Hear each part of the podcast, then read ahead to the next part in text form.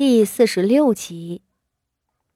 只听外头几声杂乱的脚步，打头的薛姨娘便领着其娘家侄女薛巧慧进来了。他们后头跟着的是数十个膀阔腰圆的婆子，其中两个婆子还架着一个浑身衣冠不整、发髻杂乱的少女。那少女的脸部被垂下来的碎发挡着，看不清面目。可等到了跟前儿，婆子们掐着女子的脸，逼她抬头，富家众人才齐齐倒抽一口冷气。那张布满泪痕和亲子伤口的脸庞，不是富家姨是谁？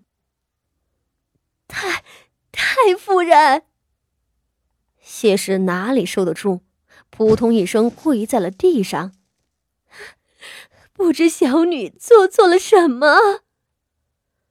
徐太夫人摇头道：“此事倒是可大可小，薛氏，你来说吧。”薛姨娘鄙夷的看着谢氏，冷哼一声道：“哼，这富家的四姑娘偷了我晋国府的东西，是个贼。”一臂剜了傅家姨一眼。他擅闯紫竹林，偷窃了指挥使将军书房中价值连城的砚台。那砚台乃是宫中御赐，并非凡品。还好发现的早，否则东西没了，我们徐家可是要担一个丢失圣上赏赐的大罪啊！是啊，是啊，他是个贼，想不到傅家也能出贼呢。薛巧慧笑道：“若是偷了别的东西，晋国公府是京城的望族，您富家也是有头有脸的人家，两家还有姻亲，说和了也就罢了。唉，我们也想着得过且过的，只是他不偷别的，倒偷了宫里的御赐，这就难办了啊！我说姐姐。”您瞧着该怎么办？丢失御赐之物都免不了责罚的，偷盗御赐之物，按律当斩呢。薛姨娘继续说道。谢氏的身子一哆嗦，再也跪不住了，她瘫软在地，口中喃喃道：“不可能，不可能，佳怡不会的，她怎么会偷？”叶，姐姐，我们私底下也是手帕交，我是很想给您卖个人情的。薛姨娘冷笑着：“哎，只是您家的女儿做出来的事儿，实在是让我们家难堪啊。我薛氏出身贫寒，如今也不过是个偏房。”谢姐姐，您可是堂堂正正的正室夫人，我是想不到，您的亲生女儿竟也是个偷鸡摸狗之辈呀！她趁着我们家指挥使将军醉酒不省人事，竟进去摸走了财宝。这要是传出去，简直是……唉。薛姨娘是个逼退主母。掌控了整个国公府的女人，手段岂止了得，心智也非常人能及。尤其是她比常人更狠更恶。她又不似别家的正室夫人，做什么都要顾虑名声。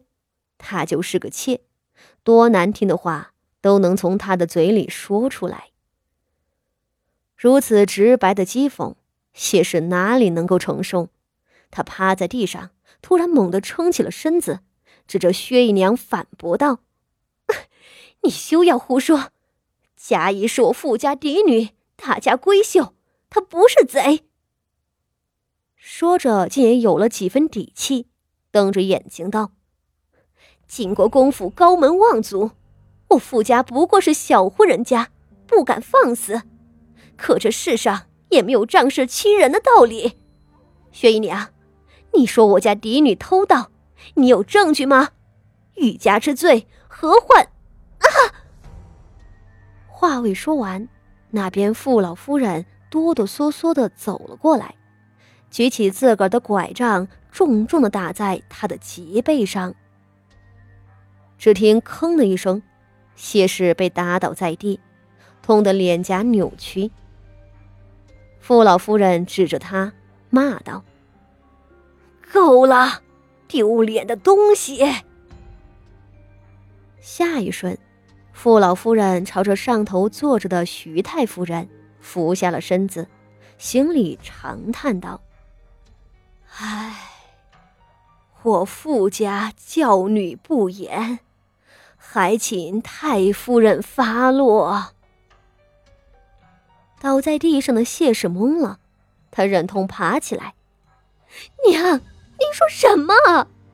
佳怡不是贼，她不是啊！”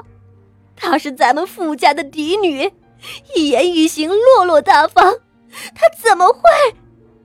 你住口！傅老夫人冷冷的瞥着他，吩咐道：“老二媳妇儿、老三媳妇儿，你们上来按着你们大嫂，不要让她再放肆。”娘，你不能！我要还贾谊一个公道。谢氏手足无措，不知是慌乱还是悲愤。二太太和三太太都浑身颤抖着走了过来。公道。傅老夫人冷笑，她低下头去，凑近了谢氏。哼，公道就是，你生的好女儿。闯了大祸了。徐家以偷窃的罪名发落他，就是不想让事情闹大传出去，损毁了我们傅家的名声，甚至是守人的官声。这可是给了我们一个天大的人情啊！你要知道，他原本的罪过，可比这更严重。什么？谢氏听不懂了。傅家仪偷的是徐大将军书房的砚台，那个时候，徐大将军醉酒，正在书房歇息。徐大将军的书房设在竹林隐秘之处，一个清白的姑娘家，为什么要擅闯男子的书房？还偏趁着人家醉酒的时候进去。傅老夫人咬牙切齿，一字一顿的说道。而趴着的谢氏已经怔了，他呆滞的看着前方，如遭雷击。是啊，傅家仪真正的罪名不是偷盗，而是傅家仪他他勾引徐大将军。这是不要脸，是不洁，是失贞啊！失贞两个字如同一座山，压垮了谢氏最后的尊严。他说不出话了。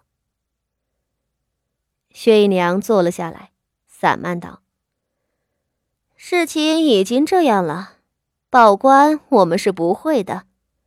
我看，不如就给富家姑娘。”一个小小的教训吧，太夫人，您看呢？徐太夫人点点头。也罢，薛氏，这件事情就交给你了。前头宾客们还在等候，老身先过去了。说着起身，由婆子们服侍着出了房门。